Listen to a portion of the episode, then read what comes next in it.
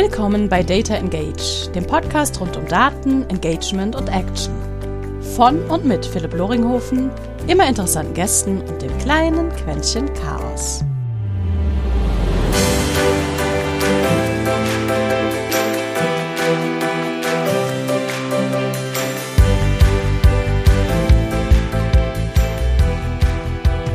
Herzlich willkommen wieder zu einer weiteren Folge Data Engage. Eigentlich dürfte ich mit der Person am anderen Ende fast gar nicht sprechen, wenn sie nicht aus Remscheid käme. Äh, sie ist zwar jetzt gerade in Köln, was für mich als äh, Exil-Düsseldorfer manchmal ein bisschen schwierig ist, aber das werden wir schon hinkriegen. Heute auch jemand dabei, den man zum Thema Marketing und Content auf alle Fälle auf dem Schirm hätte. Zum Thema Daten, aber vielleicht nicht, aber das ist genau der Grund, weswegen ich sie eingeladen habe. Damit haben wir schon mal das Geschlecht. Vielen ist sie unter einem Pseudonym auf alle Fälle bekannt. Aber darum soll es heute nicht gehen. Deswegen, Dina, vielen herzlichen Dank, dass du dir heute die Zeit nimmst, dass wir mal so eine gemütliche halbe Stunde quatschen. Wer bist du? Was tust du jetzt, nachdem, nach den 10.000 Followern, die du jetzt gerade auf LinkedIn angesammelt hast? Philipp, hi. Vielen Dank, dass ich, ähm, dass ich hier sein darf. Exil-Düsseldorfer, das, das fand ich gerade ganz witzig. Ähm ja, und die Frage, was ich jetzt tue, wer ich jetzt bin, nachdem ich diese 10.000 Follower auf LinkedIn angesammelt habe. Äh, du, ich halte das für derart irrelevant. Das ist eine Begleiterscheinung von dem, was ich gemacht habe. Was habe ich gemacht? Ähm, auf LinkedIn im letzten Jahr Content Marketing und zwar sehr, sehr stark auf LinkedIn konzentriert. Meine kleine Marke auf LinkedIn aufgebaut, ähm, viel Spaß gehabt, viel provoziert, viel mit Leuten aneinander geraten, viele ganz, ganz tolle Kontakte geknüpft, die Basis für die nächsten weiteren fünf Jahre gelegt. Alles, alles ganz spannend für, für jemanden, der wie ich viele Sachen noch nicht alleine gemacht hat. Ähm, wer bin ich, was mache ich? Hi, ich bin Dina und ich mache ein bisschen Content Marketing. Content Marketing ist ja seit mindestens sechs Jahren in aller Munde von Agenturen über CMOs bis zu, ich nenne sie jetzt mal, Marketing-Arbeitsbienen. Ist entstanden, klassisch natürlich aus dem Gedanken rund um SEO, Search Engine Optimization und den ganzen Spielfeld da. Und dann hat es uns natürlich ein Social Media Hype, entweder damals in Deutschland dann StudiVZ oder dann StühlerVZ und Xing zwischenzeitlich und allem anderen irgendwie hier in Deutschland äh, uns ein bisschen ruiniert. Und dann kam LinkedIn. Und dann kam, LinkedIn. dann kam Corona. Und dann wurde auf einmal ins riesige Horn geblasen, aller, wir müssen jetzt alle auf LinkedIn und das ist der große Heilsbringer. Und was hat dich damals bewegt, überhaupt LinkedIn als einen aktiven Kanal für dich zu nehmen? Ich weiß, du hast in einem Podcast vorher, der sozusagen hier vor rauskam, schon mal ein bisschen angesprochen vielleicht nochmal in drei Worten wiederholen, warum LinkedIn und warum nicht irgendein anderes Social Media Format damals? In drei Worten. LinkedIn wegen Corona. ich habe davor in verschiedenen Bereichen so ein bisschen rumgezaubert. Ähm, ich bin von der Uni gekommen, direkt selbstständig gemacht, sehr organisiert und hatte verschiedene Kunden. Davon zwei irgendwann auf LinkedIn mit der Bitte, man möge auf LinkedIn positionieren. Und ich war damals damals vor einem Jahr relativ grün, was LinkedIn anging. Ich habe immer mal Sachen mitgelesen, habe mich mit der Plattform vertraut gemacht, fand das aber grundsätzlich alles etwas steif, sehr deutsch, sehr bedeckt. Nicht unbedingt das, was ich gerne, gerne konsumiere, mag und was mich inspiriert. Hat mich aber zu der Zeit nicht interessiert, weil auch bei mir sind sehr, sehr viele Kunden weggefallen, der Großteil davon mehr als die Hälfte des kompletten Jahresbudgets sind bei mir eingebrochen und dadurch habe ich natürlich relativ schnell überlegt, okay, cool, du kannst jetzt rumweinen oder du kannst kreativ werden. Also mach was. Ähm, dann habe ich innerhalb von einem Tag dieses, dieses Modell ähm, entwickelt. Halt trotziger Millennial, der sich halt einfach mit gesellschaftskritischen Themen auseinandersetzt, vor allem mit Fokus auf intergenerationeller Kommunikation oder Generationskonflikten.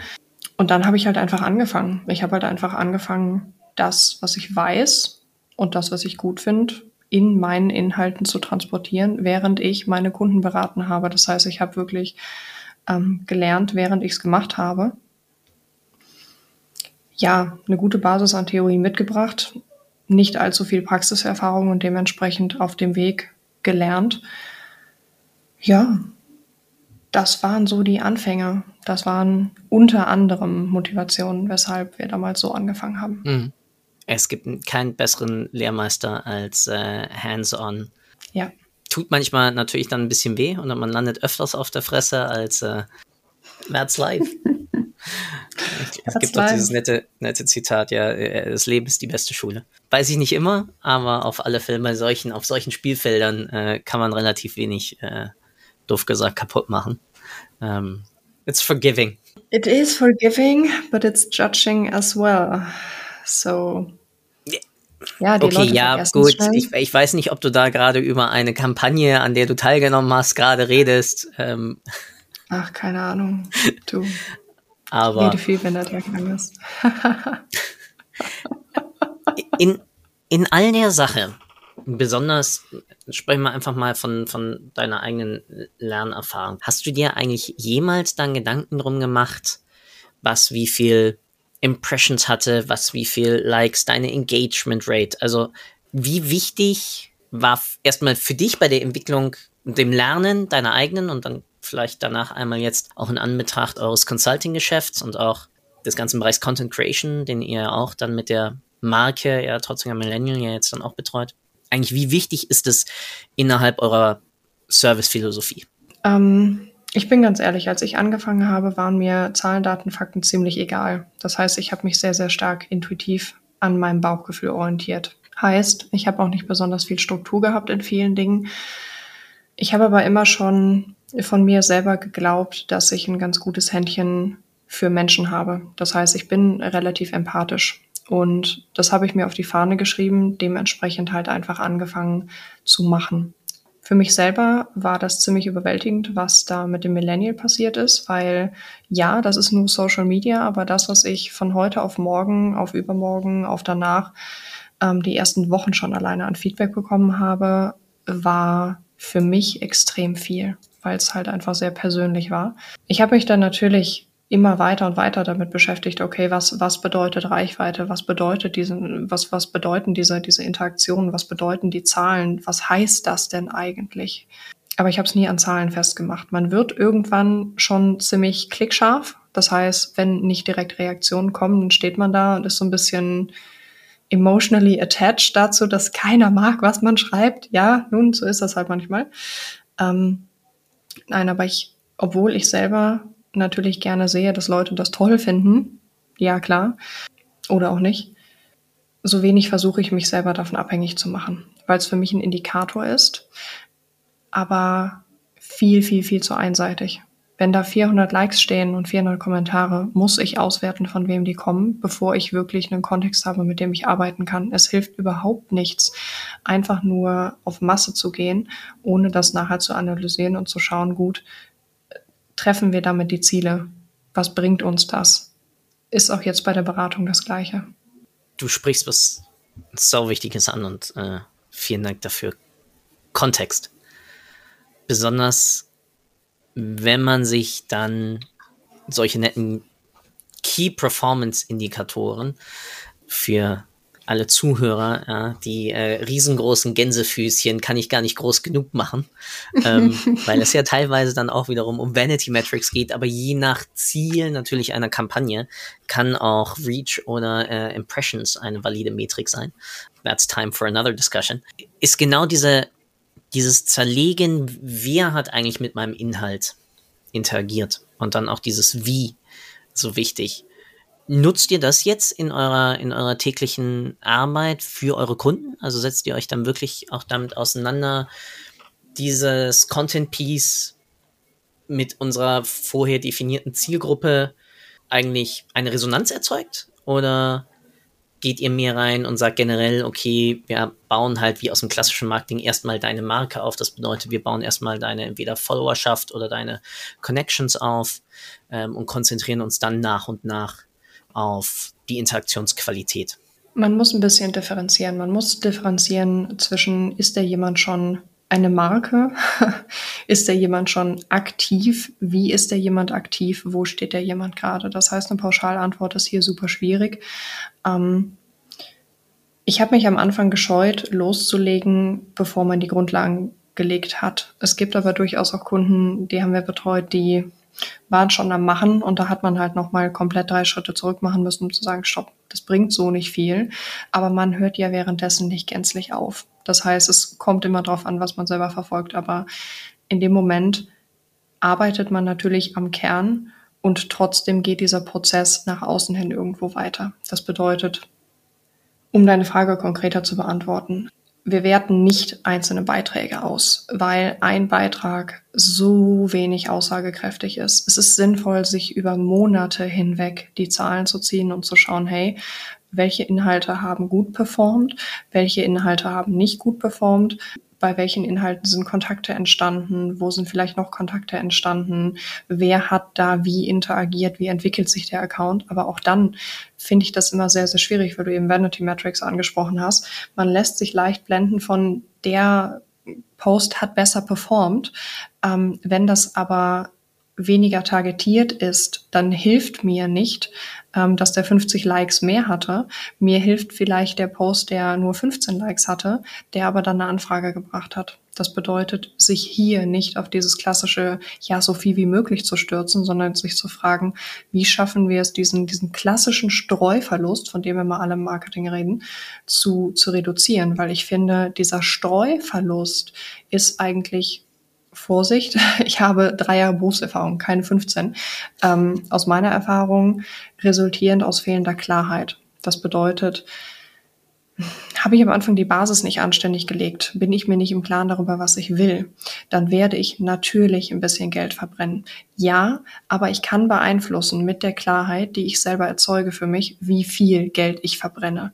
Und selbst wenn wir diese Klarheit haben, ist es am Anfang viel testen, weil die Qualität am Anfang natürlich noch nicht so ist, wie wir das auf jeden Fall sicherstellen wollen, es sei denn, man bucht eine ganze Kampagne bei einer, bei einer ähm, Boutique-Agentur, die einfach alles macht.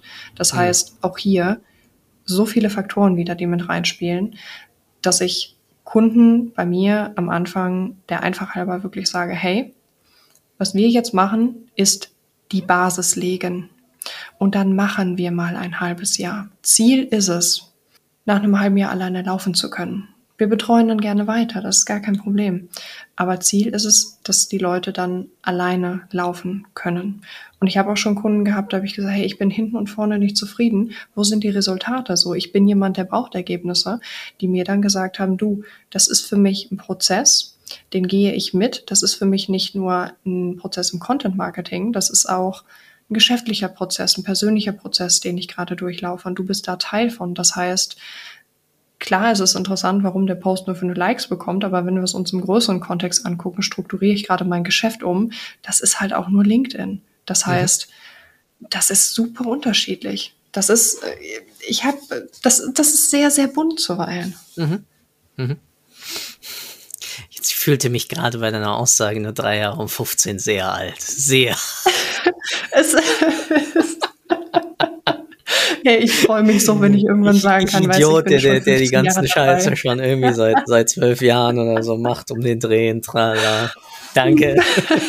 ich breche dann hier mit Sorry. ab. okay, ciao, ähm, war nett. Dein, deine Bemerkung zu Prozess ist, glaube ich, eine sehr wichtige Sache, weil ja, am, am Ende des Tages bin ich noch immer ein, äh, ein Daten-Nerd und zwar noch immer klassisch aus einer Performance-Marketing-Sichtweise. Ja? Das heißt, ich will verstehen, warum etwas funktioniert, ja, oder und entweder es sind qualitative Gründe oder es sind quantitative Gründe.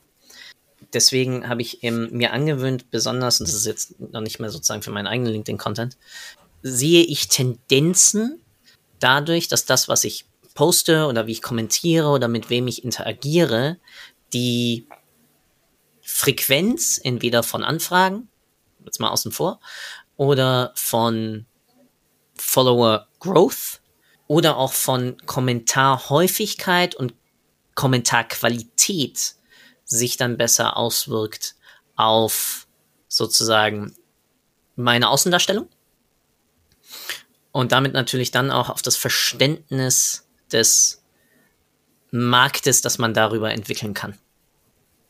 Also eine, mhm. eine Verbindung von, weil die Zahlen eines einzelnen Postes sind halt Schall und Rauch, außer äh, daran hängt halt gerade irgendwie mein Business und ich bete halt da drumherum. Aber wer so verzweifelt ist, der hat ein ganz anderes Problem. Deswegen die Erfahrung jetzt mal aus dem, aus dem Gesamtportfolio über eure Kunden bis jetzt hinweg. Was merkst du, was sozusagen die treibende Motivation dahinter ist? Ist es dieses, oh, ich will unbedingt mehr Follower haben und deswegen brauche ich nochmal jemanden, der mit mir sozusagen an der Positionierung arbeitet, damit ich mich klarer ausdrücke? Oder ist es mir, ich weiß jetzt, es hört sich jetzt unfair an, aber ist es dann mehr so eine Art Reflektiertheit und sagen, okay, ich merke, dass meine Kommunikation gerade nicht zielgerichtet genug ist, damit ich die richtigen oder richtig auch wieder in Anführungsstrichen, richtigen Leute angehen kann, jenseits von äh, einer Engagementquote von 10% und pro Post äh, 50 äh, oder 200 Likes und 80 Kommentare und trala. Also wie wird Social Media Performance gerade von euren Kunden, besonders ja dann mit dem Aspekt persönlicher Markenaufbau, wahrgenommen? Mhm. Gute Frage, auch hier relativ unterschiedlich. Ich weiß, dass ich gerade zu Beginn Anfragen hatte von Leuten, die sehr stark gegangen sind in Richtung, ich will Glaubwürdigkeit aufbauen und deshalb brauche ich bis Ende des Jahres den Badge äh, LinkedIn Top Voice. Da muss man mal lernen, als Dienstleister Leister, sich auch emotional zu distanzieren und sagen, das, das habe ich nicht zu bewerten, ob er das möchte, sondern was, was, was steckt dahinter und ist das etwas, was ich selber abbilden kann? Denn ich selber, obwohl ich immer sehr eckig und laut kommuniziert habe und auch ja relativ bunt das Ganze nach wie vor mache, mm, ist das kein Mindset, was ich grundsätzlich habe. Das bedeutet, es ist nicht automatisch lauter besser und mehr immer ja das, das, das Ziel. Das bedeutet, wir arbeiten mittlerweile nur noch mit Leuten, die sich darüber klar sind. Ähm, und selbst wenn noch Kunden dabei sind, die ursprünglich gesagt haben, ja, aber ich möchte Reichweite, ähm, auch mit denen entwickelt man sich weiter, denn man selber gewinnt irgendwann eine, eine Sicherheit und kann die auch weitergeben. Und ich glaube, dass das halt einfach wirklich am Dienstleister selber liegt, hier zu führen und zu educaten und die Leute an die Hand zu nehmen, zu sagen, hey, ähm, wir können das schon machen, aber schau mal, das und das und das und das haben wir dabei nicht bedacht. Möchten wir vielleicht nochmal darüber nachdenken? Und wenn der jemand dann sagt, ja, ist mir scheißegal, ich möchte trotzdem einfach 15.000 Follower aufbauen in einem Jahr, ähm, dann steht es mir frei zu sagen, ja, nein, vielleicht. Ähm, ich ich gehe mal noch einen Kaffee trinken. Die Leute, mit denen wir derzeit zusammenarbeiten, sind alle extrem entspannt klar und überhaupt nicht aus auf schnell Reichweite aufbauen, weil, und das ist ganz, ganz mhm. wichtig, die Leute nicht mit LinkedIn Geld verdienen. Jemand, der hinkommt und sagt, hey, ich möchte mein Geschäftsmodell auf LinkedIn aufbauen, das ist, das ist klasse, das ist toll. Ich habe ich hab auch meinen ganzen Schabernack auf LinkedIn angefangen. Aber das ist etwas, das muss man sich A leisten können und B muss man sich fragen, wie nachhaltig ist das? Mhm. Das bedeutet, wenn die Leute nur über LinkedIn Geld verdienen möchten, bin ich da in der Regel sehr vorsichtig. Gutes altes Don't Build on Rented Land Konzept. It's just that. Ja. Du sprichst ja einen sehr reflektierten Prozess jetzt auch ja gerade schon an.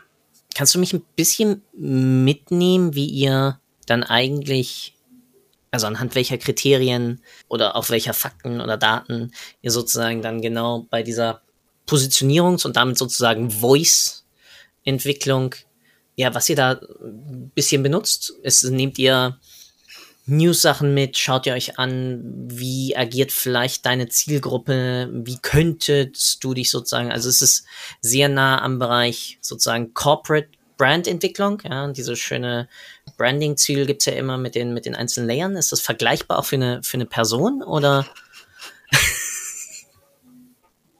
hey, meine, meine, meine Personenmarke baue ich einfach aus dem Bauch heraus. Dementsprechend, da gehe ich nicht strukturiert vor. Ich habe die Shows du, nur für Firmen ähm, gemacht. ähm, Da, da haben wir was gemeinsam. Bei, bei mir oder beim, bei Millennial würde ich eher sagen, habe ich das auch alles nicht gemacht. Alles, was ich schreibe, schreibe ich aus dem Bauch. Ähm, und die meisten Sachen schreibe ich morgens vorm ersten Kaffee. Ähm, auch wenn ich das grundsätzlich so nicht weiterempfehle, weil das braucht eine gewisse Routine, das auch so entspannt handhaben zu können. Ja. Und dann, wenn man wirklich nach, nach harten Zahlen misst, was auch immer das im Bereich Social Media heißt, in dem Kontext wieder, ähm, dann sollte man das Ganze natürlich ein bisschen durchdachter machen. Nein, wir arbeiten natürlich nicht nur mit äh, den Golden Circles von Cinec ähm, und starte immer mit Warum. Ja, also grundsätzlich sollte schon irgendwie eine Motivation sein, das zu tun und das sollte ein Grund sein, warum es das Unternehmen gibt. Ja klar, aber äh, nun, das reicht nicht aus, eine Marke aufzubauen. Und auch hier wieder, wie gesagt, ich blicke jetzt auf drei oder vier Jahre ähm, praktische Berufserfahrung zurück. Das bedeutet, alles, was ich aus der Markentechnik weiß, ähm, begründet sich selber aus, aus praktischer Erfahrung. Was heißt das? Heißt, wir arbeiten natürlich mit einem Framework, der dann doch nochmal etwas differenzierter ist als warum, wer, wie, ähm, der sich schon damit auseinandersetzt. Klar, wie sieht das, das Marktumfeld aus? Was ist denn hier eigentlich mit der Persönlichkeit los? Was ist mit der Persönlichkeit der Marke los? Was, was, wen wollen wir erreichen? Wie konkret machen wir das? Wie setzen wir uns vom, vom Mitbewerb vielleicht ab? Und dann auch hier, das ist, das ist alles super technisch und das ist schön. Aber auch hier muss ich sagen, eine Marke. Und ich glaube, das dürfte allen, allen, vor allem deinen Zuhörern klar sein.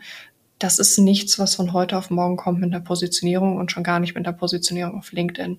So, das ist genauso, wie wir uns eine Reputation nicht über, über, was weiß ich, anderthalb Wochen aufbauen das ist jahrelange Arbeit. Und das, was wir tun, ist ein Teil dieser jahrelangen Arbeit. Wir machen das im Prinzip sichtbarer, wie auch immer du sichtbar dann definieren möchtest.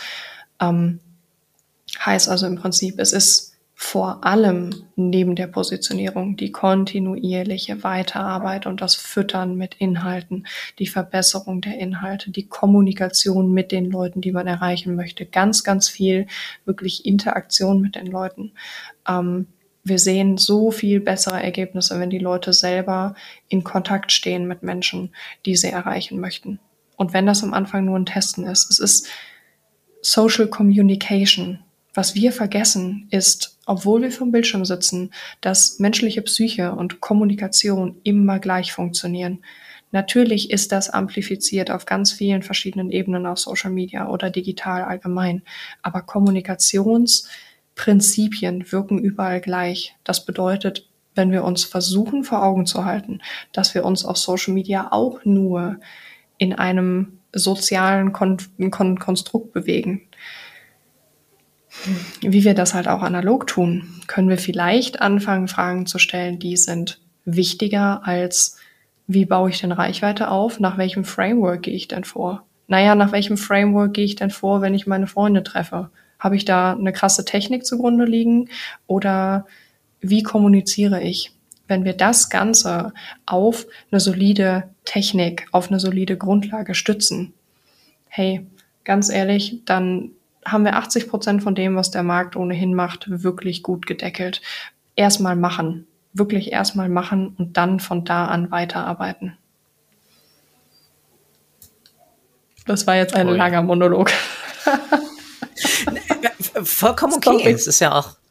Ähm, nein, wofür? Wofür? Es ist ja, also. Da, da geht es immer so ein bisschen ja, durch du, irgendwie. Ja, aber das ist doch gut, weil man daran merkt, wie ehrlich es dir damit auch ist. Ja, und das ist ja, nicht nur etwas, was du halt irgendwie dann von irgendwo anders übernommen hast und dann sagst, okay, und jetzt mache ich damit halt dann meine Kunden glücklich, ähm, sondern es kommt halt wirklich aus dem, also genau das, was du gerade sagtest, ja, Authentizität. Aber in dem Nebensatz hast du natürlich wieder etwas angesprochen, was mich dann wiederum sehr reizt, ja, als, als Zahlen-Nerd, das geschrieben, oder gesagt, die Qualität verbessern. Mhm wie macht man dann sozusagen diesen Soft-Faktor Qualität begreifbar? Messbar. Hm. Ich wollte das Wort messbar eben nicht verwenden. Weil sonst landen wir ja wieder ja so, bei hey, Impressionen und Klicks und Likes und sonst was. Vielleicht, ja, kommen wir Nein, noch irgendwo anders hin. Frage. Nein, es ist, es ist durchaus eine berechtigte Frage. Ich habe in, in die Erfahrung, die ich gemacht habe, ist, es die Leute, die sich vor Messbarkeit drücken, in der Regel keine Ahnung davon haben, wie Dinge zusammenhängen. Ich habe, als ich angefangen habe, ganz, ganz viel gesagt, ja, aber Marke ist doch Gefühl. Ja, Marke ist Gefühl, aber Marke wird gekauft. Das heißt, Marke ist ähm, die Eroberung der, des, des Vertrauens meines Gegenübers, das, das Erlangen des Vertrauens, ähm, die Schaffung dieses Vertrauens. Und auch das kann man messbar machen. Jetzt muss man sich genau die Frage stellen, wie machen wir Vertrauen messbar? Das ist natürlich nicht ähm, von heute auf morgen messbar an zum Beispiel Umsatzsteigerung. Aber wenn wir über die Qualität von Posts sprechen, können wir uns anschauen, hey, wie sind die technisch umgesetzt? Wie sind die inhaltlich umgesetzt?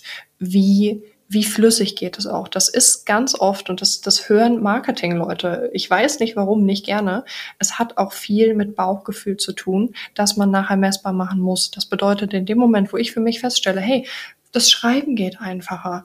Ist das ein Erfolg? Natürlich muss das nicht unweigerlich ein Erfolg sein, der direkt zu neuen Kunden führt. Aber aus diesem, ich kann leichter schreiben, entwickelt sich vielleicht ein, hey, das ist ein gutes Format, weil ich habe letztens mit dem und dem mich ausgetauscht aufgrund dieser Fähigkeit des besseren Schreibens. Das sind, das sind Gesamtzusammenhänge, die wir hier sehen müssen. Doch man kann Qualität messbar machen. Die Frage ist, was bedeutet Qualität und was heißt messbar? Und langfristig wollen wir mit Marke Umsatz machen. Umsatz stärken, Verkäufe, was auch immer. Wir wollen den Absatz fördern. Gut, nicht nur mit Marke, ne? wir sprechen ja auch von Marketing und letztlich dann auch der, der ganzen Akquise- und Sales-Geschichte. Das heißt, nein, es ist natürlich nicht nur Marke. Ähm, aber das Ganze losgelöst voneinander zu betrachten, ist schwierig. Das heißt, wir müssen uns auch dann wieder anschauen, von welchem Teilaspekt hier reden wir und wie greifen die ineinander? Der jemand, der gerade den, den Dude aus dem Sales kontaktiert hat, ähm, kennt er uns vielleicht nur wegen unseres Podcasts, den der auf LinkedIn das erste Mal gehört hat. Ähm, wir sprechen hier von, von Dingen, die wir vielleicht dann nicht messen können. Wir können nur messen, der hat abgeschlossen. Okay, cool, aber wie lange folgt er uns schon? Keiner, keiner oder 80 Prozent locker mehr als 80 Prozent meiner Kunden haben, bevor sie mich kontaktiert haben, nicht mit meinen Posts interagiert und ich hatte die nicht auf dem Schirm. Woher kanntet ihr mich? Ja, du, wir haben dich vor einem halben Jahr mal auf LinkedIn gesehen. Wir haben gedacht, du, wir folgen dir jetzt eine Weile, das ist gut, was du machst. Also haben wir uns gedacht, wir wollen mit dir zusammenarbeiten. Hä? Wie mache ich denn dieses halbe Jahr messbar? Ich mache es messbar in dem Moment, wo es mir Umsatz bringt. Okay, aber was heißt das? Man kann es messbar machen. Die Frage ist, wie? Mhm. Und ne? Es Man kann die meisten Sachen über, über, also du hast es ja schon angesprochen, genau, über, über die Proxys. Ja, das ist äh, eine wunderbare Diskussion, die hm. ich, weiß ich nicht, einmal oder zweimal die Woche sozusagen dann in meiner schönen LinkedIn-Bubble dann doch unter den Marketeers habe. Ja, aber das geht nicht und das oh, ist ja. ja dann Branding und Branding kann man nicht messen. Ich so, ja doch, kann man. Du merkst, wenn deine Retention mhm. hochgeht, das ist Branding, weil das ist Trustaufbau. Du merkst, wenn äh, deine mhm. Sales-Leute nicht mehr zwei Calls brauchen, sondern nur noch einen. Äh, da, da, da, da, ja. da, da. Es gibt, ja. es gibt so viele, aber du musst halt über diese Proxy-Metriken nachdenken und da halt Hirnschmalz reinstecken. Mhm. Wie ist mein Geschäftsmodell aufgebaut? Wie ist bis jetzt meine Customer Journey irgendwie präsentiert? Wie kann ich sie auch ummodellieren?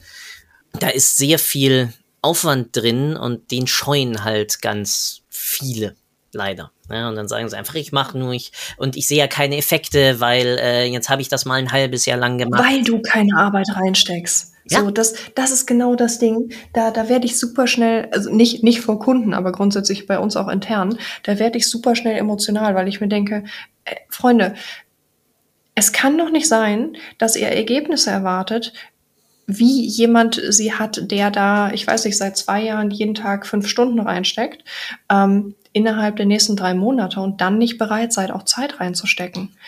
Ich sehe da aber auch wieder sehr, sehr, sehr viel Verantwortung auf Dienstleisterseite, dass die Leute aufklären, weil es gibt nach wie vor, wie viele Ads kriege ich auf Instagram um die Ohren mit, mit äh, Leads automatisieren. Ich denke mir, ja, Halleluja, ich mache drei Kreuze Leads automatisieren.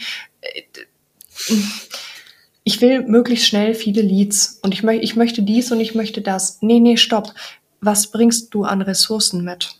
Was haben wir denn, womit wir arbeiten können? Welche, welche Daten haben wir denn? Ja, mh, hm, also grundsätzlich, die kommen auf unsere Website. Woher kommen die? Woher kommen die? Ich kann nicht messbar machen, woher die kommen, aber Leute, habt ihr mal mit jemandem gearbeitet, der das, der das hat? Ja, mh, hm, ja, ich weiß nicht. Also wir sind auf Social aktiv, aber wie seid ihr auf Social aktiv? Wo seid ihr aktiv? Wie häufig seid ihr aktiv? Was konkret macht ihr da ausgerichtet auf die Zielgruppe? Mit wem kommuniziert ihr? Das sind Sachen, da machen sich Leute keine Gedanken drüber und sagen dann, wie in jedem Lebensbereich, das funktioniert nicht. Ja, okay, gut. Ähm, Kartoffeln schmecken mir nicht. Du hast vielleicht noch nicht jede Kartoffel auf dieser Welt probiert und kannst vielleicht nicht differenzieren, wie einzelne Kartoffelsorten schmecken. Ja, ist ein bisschen Arbeit, stimmt. Macht mir im ersten Moment keinen Spaß. Willkommen in Erwachsenenland. Hier macht nicht alles Spaß. Willst du Kunden oder willst du sie nicht? und dann ist wieder die Frage, was sourst du an den Dienstleister aus? Also, ne, da, alles. Und da sehe ja. ich so viel Verantwortung bei den Dienstleistern dann auch zu sagen, hey, wir können das alles machen, aber das passt nicht ins Budget. Und wenn wir das alles machen, das und das und das und das brauchen wir dafür. Aber auch hier fehlt einfach, habe ich den Eindruck, vielen Leuten die Erfahrung. Und das sage ich als, als mhm. relativ junger Mensch auf dem, dem Gebiet. Ähm, viele Sachen weiß man auch am Anfang selber nicht. Gerade im Marketing kontrolliert einen ja niemand. Ne, man, man, kann ja von heute auf sagen, morgen sagen, ja geil, ich, ich mache jetzt Branding. Ah, und die Leute, die seit 30 Jahren Marken machen, die stehen daneben und denken sich, sag mal, willst du mir auf, auf die Füße spucken oder was soll das jetzt hier? So, da. Ja. Tut mir leid, das, das geht echt mit mir Nein, nicht warum? so. Da, Auch das.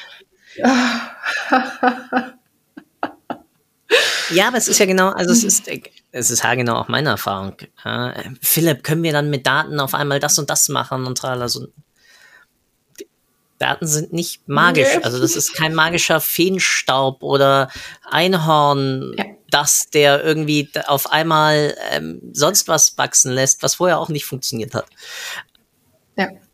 Menschen sind halt leider Gottes aus irgendeinem Grund immer auf diesen ganzen Suchen nach die sieben besten Hacks, um sofort deine Trala wachsen zu lassen und oh. Ich krieg immer, also ja. Ich könnte jetzt auch so wie du gerade. ich versuche mich zu zügeln. ähm, und du hast, du hast vollkommen recht. Also es liegt zum einen natürlich an Dienstleistern, aber zum anderen muss man, ja, also es gibt von all unseren Großeltern ja noch immer der, den guten Spruch, gut Ding will Weile haben. Oh ja. Und der ist legitim, wenn es darum geht, dass du eine nachhaltige Bindung aufbauen willst, auch in Vertrauen. Ne? Und da rede ich jetzt nicht von TikTok-Fame, weil ich mache halt coole sonst was Videos über, äh, in diesem Falle Dance Moves oder irgendwas anderem, weil ein Herr Anwalt ist zwar stetig gewachsen, aber mit sinnvollem Inhalt, der Mehrwert gebracht hat, ja. über ja. hunderte von Videos hinweg. Ja. Das ist kein One-Hit-Wonder. So. Ja. Auch du. Ja. Unter deiner Initialbrand, ja, 10.000 Follower, auch stetig brav immer zu Anfang angefangen halt mit Slideshows, äh, dann mal Video, dann äh, Single Post, dann Long Co Copy Forms und äh, so. Ähm, das ist Arbeit und ganz viele wollen aber denken, Marketing und alles, was wir irgendwie im Marketing halt anfassen, dank Internet, geht halt von heute auf morgen blitzschnell und umso mehr Geld ich drauf schmeiße, umso schneller geht's noch immer. Nein, hier spricht jetzt ja. der, der, der langjährige Digital-Marketer und Datenverrückte. Nee, geht halt nicht. Tut mir leid. Du kannst Glück haben, Viralität erzeugen, das ist nicht kalkulierbar. Ja, ja. Und das ist vor allem nicht nachhaltig eine Strategie. Das, das finde ich immer toll, wenn Leute sagen, ja, ich, ich möchte eine Viralitätsstrategie. Und ich meine, du kannst Viralität, du kannst die Wahrscheinlichkeit steigern, aber du kannst keine Strategie auf Viralität aufbauen. Ähm, wie du schon sagtest, Herr Anwalt, das, das ist für mich ein schönes, schönes Beispiel für Mehrwert setzt sich durch. Ne? Mehrwert ist ja so, so ein Buzzword, da, da haben wir uns alle ordentlich die Finger dran verbrannt im letzten, in den letzten zwei Jahren. Ähm, was gut ist, setzt ja. sich durch. Und was gut ist, heißt sowohl in Schwarz als auch in Weiß. Heißt in Form und Funktion. Das ist immer so, so eine schöne Wortkombi. Das heißt, wenn es so konsumierbar ist für die Leute, die es konsumieren, dass sie es sehen möchten und wenn es so gut ist, dass sie Spaß daran haben. Und das ist erstmal super banal ausgedrückt, aber will ich es gucken? Macht es mir Spaß und bringt es mir was? Was bringt es mir? Die Frage nach was bringt es mir ist im Marketing so unfassbar wichtig. Und zwar nicht nur aus Sicht desjenigen, der Geld reinsteckt, sondern vor allem aus der Linse desjenigen, den wir erreichen wollen. Was bringst du deinem Gegenüber? Was hat er davon? Wenn ich auf die Website komme, sehe ich sofort, was ich hier brauche oder sehe ich eine Leistung? Wenn du eine, eine Jobanzeige schaltest, ähm, kommunizierst du dein Anforderungsprofil in Form von du bist passioniert und du bist initiativ oder zeigst du den Leuten ihre Perspektive? Ja, aber ich habe ja du gesagt. Nee, nee, nee, ja. nee, nee. Das ist ein kompletter Perspektivwechsel. Was bringst du deinem Gegenüber? Was hat er davon? Make it about them. Ja. Wir haben geschnackt über im Endeffekt, was macht, also jetzt den größten Teil, was macht Qualität? Wie, äh, wie erkennt man Qualität im, im Content-Bereich? Und ja, natürlich hat das was mit Engagement zu tun, aber ganz viel davon ist halt nur sichtbar durch Proxys. Und man muss sich halt trauen, diese Proxys zu messen und man muss sich auch bewusst sein, dass viele von diesen Proxys halt echt lagging Metriken sind, also erst im Nachgang. Ja. Und es gibt im Content sehr wenig, was sozusagen Leading Qualität anzeigt, außer halt solche netten, dann wir nennen sie wiederum Vanity Metrics, ähm, wie Likes, Kommentare mhm. oder halt Impressionen. Wobei Impressionen ja auch einfach nur abhängig sind von, wie gut habe ich dem Algorithmus jetzt gefallen. Dina, danke da für deinen Einblick genau in diese Welt von was macht eigentlich Qualität aus und dass sie halt nicht, nicht messbar ist. Aber dass es gleichzeitig auch Zeit braucht, äh, dass man erkennt, was dahinter eigentlich Qualität ist und wie Qualität sich für meine Zielgruppe oder für die jeweilige Zielgruppe dann zusammensetzt. Wie immer, ich danke dir und ab jetzt gehört einfach, wie viel Zeit auch immer du haben möchtest, dir und du darfst äh, erzählen, tun und lassen, was du möchtest. Du darfst mir nur nicht danken für die Zeit. Deswegen, man spricht sich. Ciao, ciao. Ja, ciao, ciao. Ich, das ist schade. Ich wollte gerade abschließen mit vielen Dank, dass ich hier sein durfte. Der, der absolute Klassiker. Du, ich glaube, ich habe gar nicht mehr so viel zu sagen. Ich wünsche, ich wollte gerade sagen, ich wünsche allen Beteiligten ein schönes Wochenende, aber ich weiß nicht, wann du den live schaltest. Also dementsprechend wünsche ich allen Beteiligten einen schönen Start in den Tag, eine fantastische Mittagspause, schönen Feierabend, gute Nacht, wann auch immer ihr das Ding hört. Ähm, und in diesem Sinne sage ich ciao, ciao. Danke für deine Zeit. Ich hoffe, Du konntest auch heute wieder etwas für deinen Umgang mit Daten mitnehmen und bist dem Warum ein Stückchen näher gekommen. Ich auf alle Fälle. Hinterlasse doch bitte eine Bewertung auf iTunes, Spotify oder von wo auch immer du gerade zuhörst. Das hilft wirklich sehr. Bis zur nächsten Folge bei Data Engage. Dein Philipp.